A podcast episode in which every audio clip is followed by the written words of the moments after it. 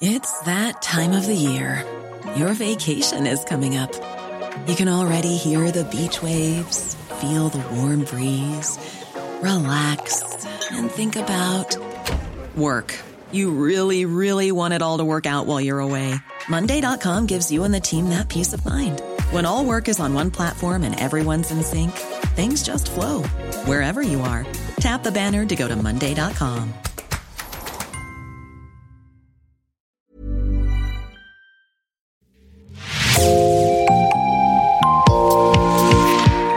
bienvenue dans l'actu dans la poche, le podcast quotidien d'actualité du Grand Sud-Ouest signé Podcasting.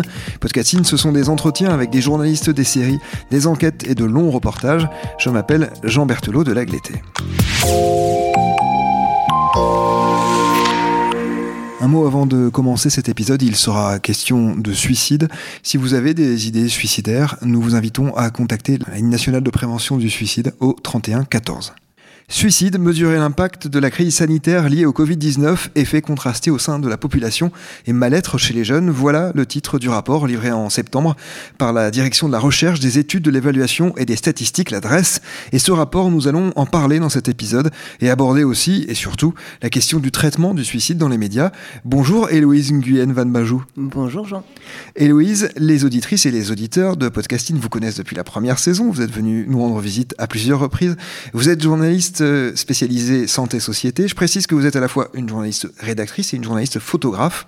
On peut retrouver notamment votre travail dans les colonnes de notre partenaire rue 89 Bordeaux, mais vous avez aussi la particularité d'être une ancienne soignante. Vous pouvez d'abord revenir rapidement sur votre singulier parcours oui, alors euh, moi je suis journaliste depuis 4 ans maintenant. J'ai été formée à l'école de journalisme de Tours, mais comme vous venez de le dire, j'ai été infirmière, infirmière notamment en psychiatrie pendant une quinzaine d'années avant cette reconversion. Euh, j'ai exercé notamment euh, dans un hôpital que les Bordelais connaissent bien, l'hôpital Charles Perrin, au service, dans le service des urgences, et aussi auprès des grands précaires, ce qui fait cette expertise en santé et notamment en santé mentale. Alors euh, justement, c'est fort hein, de cette euh, double expertise ou qualification, à la fois ancienne soignante et journaliste, que vous êtes partie prenante du dispositif Papageno. Vous en êtes même la référente en Nouvelle-Aquitaine. Présentez-nous Papageno. Alors Papageno, c'est un programme qui a été monté par la Fédération de recherche en psychiatrie lilloise euh, sous l'égide du groupement de recherche en prévention du suicide, qui est un groupement de l'ensemble des acteurs de la prévention du suicide en France, qui est parti en fait de l'étude de la littérature scientifique qui prouve que en fonction de la manière dont on parle du suicide dans les médias, on peut induire, euh, malgré soi, quand le traitement médiatique n'est pas respectueux, un effet d'imitation-reproduction chez les populations vulnérables. Alors ça, il y a un consensus scientifique euh, sur cette question-là, plus de 200 études, euh, mais on a aussi quelques recherches qui commencent à apparaître depuis les dix dernières années qui montrent que à l'inverse, en fonction du traitement qu'on a, on peut avoir aussi un effet protecteur, ce qu'on appelle l'effet Papageno. L'effet euh, de contagion est appelé effet Werther. Il a été rendu célèbre notamment euh, par l'axe de défense de Didier Lombard pendant le procès France Télécom. Et donc le but du programme Papageno est euh, de sensibiliser les journalistes à cet effet Werther et à la fois de les sensibiliser à l'effet Papageno pour essayer d'avoir un traitement à la fois plus juste en matière de qualité d'information, de véracité de l'information, mais aussi qui favorise l'accès aux soins pour les lecteurs. Didier Lombard, l'ancien patron de France Télécom, effectivement, qui est une entreprise qui a connu euh, de nombreux suicides il y a quelques années. Il y avait donc euh, effectivement eu un procès auquel vous faisiez allusion. Héloïse, vous intervenez régulièrement pour aider les médias à parler du suicide. Pour quelles raisons, autrement dit, quel problème se pose dans le traitement médiatique du suicide? Le problème qui se pose essentiellement, c'est l'utilisation d'un vocabulaire qui n'est pas approprié, euh, qui favorise une identification chez les personnes qui sont déjà présentent déjà des idées suicidaires qui euh, sont à risque. Euh, le traitement est souvent très simpliste, sensationnaliste, et ça va mettre les personnes vulnérables dans un effet à la fois de sidération et à la fois leur permettre d'élaborer un scénario suicidaire qu'ils n'auraient peut-être pas eu avant. C'est ça le problème principal. Après, euh, en termes de, de traitement d'axe, euh, d'angle souvent pris par les journalistes aussi. Euh, c'est souvent un, un, angle qui est très factuel euh, sur un sujet qui est extrêmement complexe et qui mériterait beaucoup plus d'approfondissement, d'analyse et de traitement sur le long cours.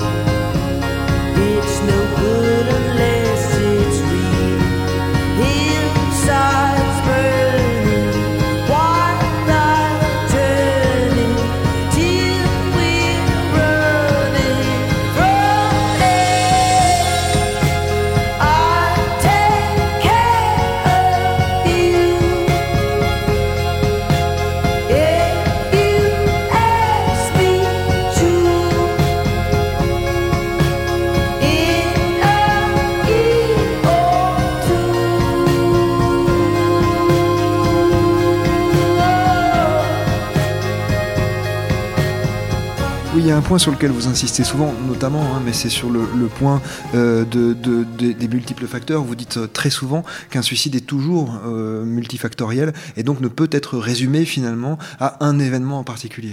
Oui, souvent, ce qui nous amène, nous, journalistes, sur le terrain pour traiter du suicide, c'est ce qu'on appelle l'événement déclencheur.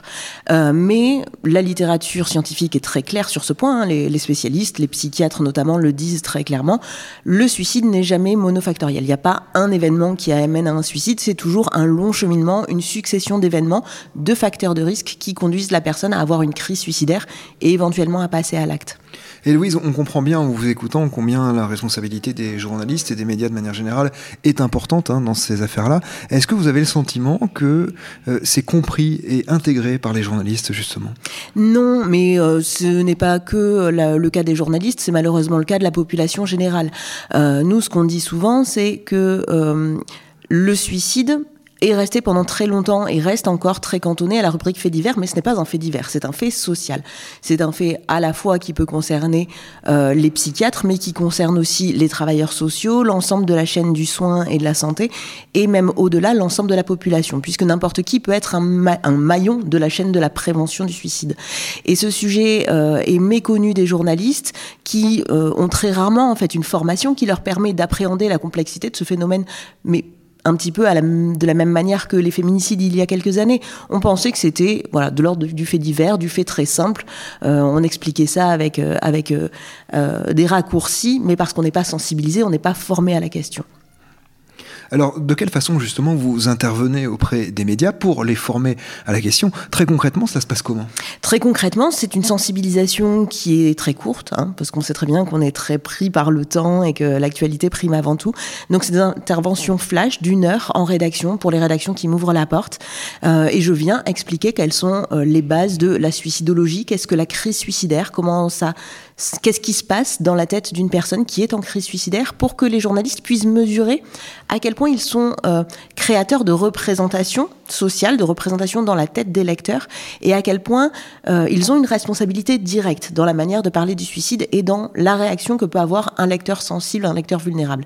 Et après, en fait, je reprends tout simplement les préconisations de l'OMS, puisque l'OMS a édité des préconisations à destination des journalistes pour le traitement médiatique du suicide, et j'essaye de voir avec les journalistes, en fonction de leur pratique, en partant d'exemples concrets que eux ont eu à traiter, comment est-ce qu'ils pourraient traiter les mêmes sujets, mais au mieux, en prenant le moins de risques et euh, en étant les plus près possible de la véracité scientifique euh, des événements.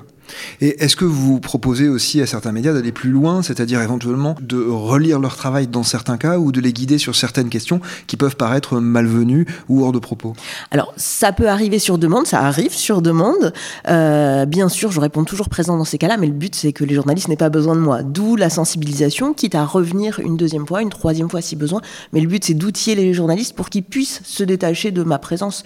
Parce que euh, ce n'est pas compliqué, en fait, de parler du suicide avec précaution une fois qu'on a compris les principes, qu'on a compris comment ça marche, qu'est-ce qui était en jeu, euh, au final, normalement, on doit pouvoir se passer de moi sans problème. Très bien. Alors, Héloïse, on va revenir sur l'actualité, hein, ce rapport sur l'impact euh, de la crise sanitaire sur les suicides. J'en ai parlé en tout début de cet épisode. Il en ressort, à sa lecture et au regard du traitement qu'en ont eu beaucoup de médias, qu'il y a eu une forte hausse des gestes suicidaires, en particulier chez les jeunes femmes, à partir de la mi-2020. Quel regard vous portez-vous sur ce rapport et surtout sur la manière dont on peut l'évoquer dans les ben, justement, la sortie de ce rapport a été très révélatrice du manque de formation des journalistes sur euh, ces sujets, notamment en ce qui concerne la différence euh, très importante à faire pour bien cerner les enjeux euh, entre idées suicidaires, tentative de suicide ou passage à l'acte, un suicide abouti malheureusement, et même syndrome dépressif. On peut avoir des idées suicidaires sans jamais passer à l'acte, sans jamais tenter de se suicider. On peut euh, faire une tentative de suicide ou même mettre fin à ses jours sans jamais avoir d'épisode dépressif. Et malheureusement, encore lors de la sortie de ce rapport, on a vu trop souvent cette confusion dans les médias.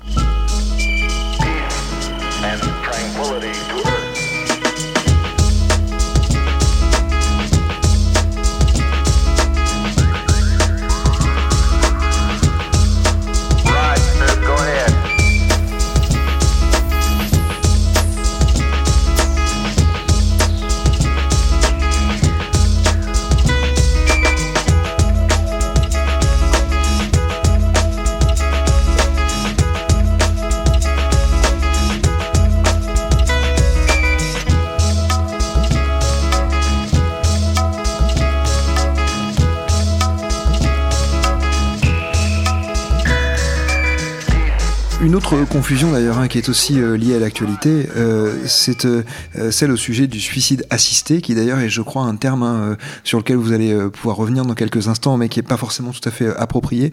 je pense notamment au cas de cette jeune flamande qui, il y a quelques jours, a eu recours à cela après malheureusement avoir été une victime des attentats à l'aéroport de Bruxelles il y a quelques années.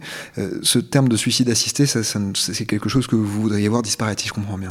Alors, pas forcément voir disparaître, mais en tout cas, il nous semble extrêmement important d'attirer l'attention sur à quel point, en tout cas dans le contexte français, euh, tel qu'il est euh, posé actuellement en termes de débat sur euh, l'assistance à la fin de vie, peut prêter à confusion.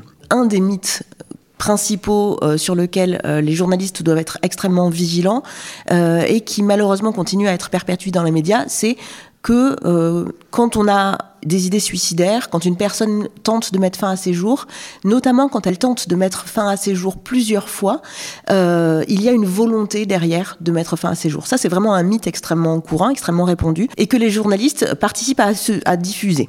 Euh, or, quand on prend la réalité scientifique, c'est absolument faux. Quelqu'un qui est en état de crise suicidaire, qui passe à l'acte, qui tente de se suicider, ne tente pas, n'a pas de volonté de mourir. Il essaye de mettre fin à une souffrance. Et ça, c'est extrêmement important.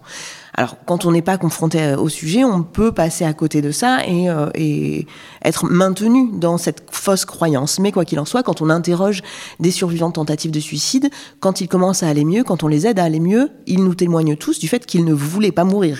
Ils voulaient mettre fin à une souffrance. Et ça, c'est très important.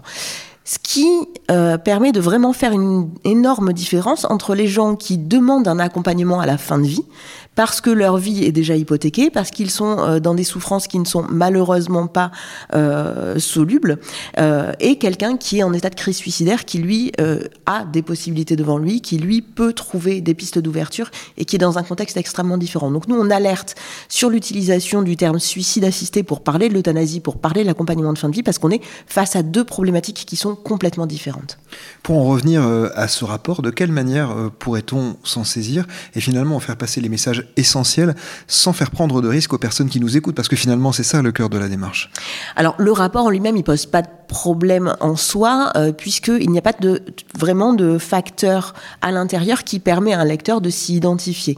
Là où les journalistes doivent être vigilants, c'est vraiment euh, quand on essaye de faire un portrait robot de la personne type qui se suicide. C'est là qu'on a vraiment un gros risque. Euh, le rapport est très bien construit, mais bien en parallèle le fait que les syndromes dépressifs ont augmenté dès, et ça dès le premier confinement, dès le premier volet hein, de cette enquête qui est en trois, en trois parties, euh, les tentatives de suicide, les passages à l'acte suicidaire n'ont pas augmenté eux de suite. Et ça, c'est quelque chose en tant qu'expert de la prévention du suicide auquel on s'attendait. Parce que lors du premier confinement, les gens qui étaient très vulnérables, qui étaient très à risque, qui souvent sont isolés, se sont retrouvés en famille, avec des, des, un entourage pour les soutenir, pour les étayer, pour parfois surveiller, alors même si le terme est, est enfin, un, peu, un peu caricatural, mais pour veiller en tout cas à ce que les personnes ne passent pas à l'acte. Et cette augmentation des gestes suicidaires, on l'a vu arriver dans un deuxième temps. Quand les gens ont repris leur vie normale, avec des gros guillemets, quand les liens sociaux ont recommencé à se distendre et que les gens se sont retrouvés tout seuls face à eux-mêmes avec leurs souffrances et parfois avec des souffrances supplémentaires.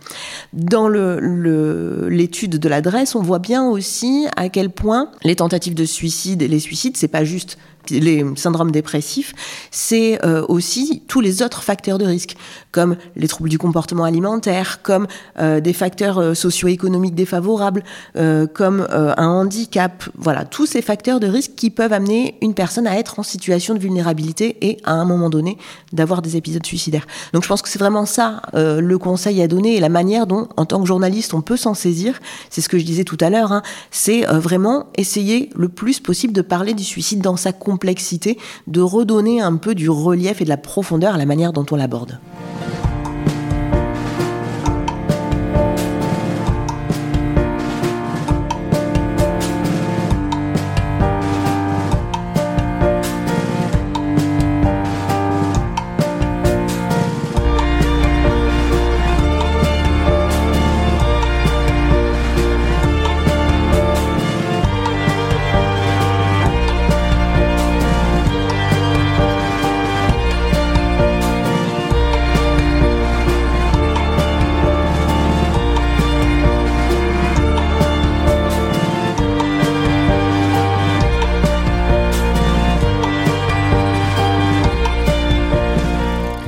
Est-ce que, euh, contrario, parce qu'on a évoqué les conséquences éventuellement euh, néfastes que peut avoir un mauvais traitement médiatique du suicide, mais est-ce que, à contrario, mettre en avant ce type de rapport, euh, l'expliciter, ça peut avoir des effets bénéfiques à la fois pour des personnes qui ont des pensées suicidaires et puis pour les personnes qui les entourent?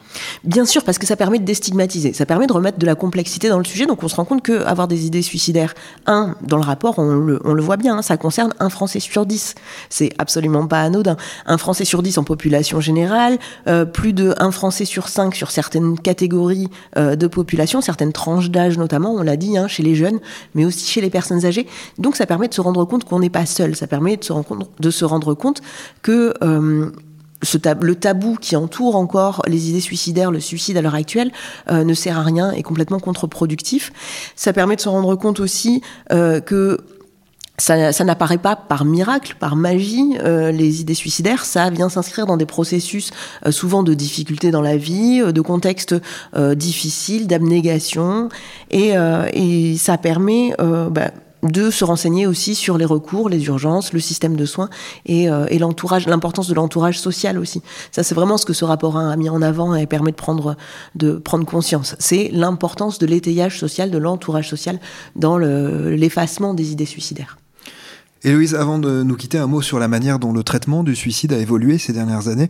Vous avez le sentiment que les mots sont un peu mieux posés, qu'on a pris conscience de l'importance de la manière dont on aborde ce sujet difficile? Je parle bien sûr du traitement médiatique encore euh, de manière beaucoup trop frileuse. Alors certaines rédactions, oui, on a été sollicité euh, notamment par euh, des rédactions, des grandes rédactions de journalisme d'enquête, notamment qui se confrontent de plus en plus à des sources qui refusent de leur répondre, en leur mettant en avant qu'il il y a un risque quand par exemple il y a des suicides en entreprise, dans certaines institutions, sur des lieux emblématiques, ce qu'on appelle des hotspots.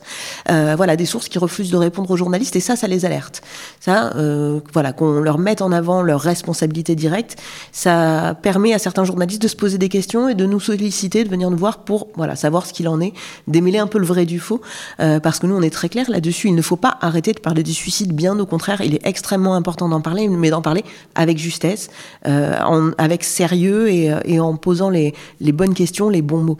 Euh, après, ça reste extrêmement extrêmement léger hein, comme prise de conscience. On voit encore tous les jours des dizaines et des dizaines d'articles qui mettent en avant notamment un mode opératoire qui n'a pas une grande importance pour le lecteur, euh, dans un titre avec euh, une causalité unique qui met en lien, par exemple, un surendettement avec un, avec un passage à l'acte. Euh, voilà, plein d'éléments qui à la fois sont faux et qui en plus sont un risque pour les lecteurs. Donc il y a encore énormément de travail à faire. Héloïse, une toute dernière question, un peu personnelle et qui n'a rien à voir avec ce sujet. Je vous ai présenté comme étant Héloïse Nguyen Van Bajou et non plus Héloïse Bajou comme je vous avais présenté les fois précédentes. On est dans Podcastine aussi là pour parler de faits sociaux. Et euh, justement, ce changement de nom eh bien, correspond un peu à cela. Est-ce que vous voulez nous en parler un petit peu? Bah, Avec plaisir. Alors, euh, je fais partie des euh, premiers Girondins, je pense, à avoir bénéficié de la facilitation inscrite dans la loi du, de l'inscription de la récupération, on va dire, de son matronyme. Donc, Nguyen Van c'est le nom de famille de ma mère. Et euh, il me semblait important euh, à la fois pour témoigner de cet héritage culturel, familial euh, et de mon attachement à ma famille maternelle, de pouvoir récupérer mon deuxième nom de famille. Donc voilà, je, me, je serai nommée maintenant Héloïse Nguyen Van Bajou. Très bien, un hommage aussi à vos racines vietnamiennes, on l'aura deviné. Merci beaucoup Héloïse Nguyen Van Bajou. Je rappelle que votre travail est notamment à retrouver chez notre partenaire rue 89 Bordeaux. Je renvoie aussi hein, au site du dispositif Papageno, papageno-suicide au singulier.com et on mettra évidemment le lien dans la description de cet épisode. C'est la fin de cet épisode, merci de l'avoir écouté.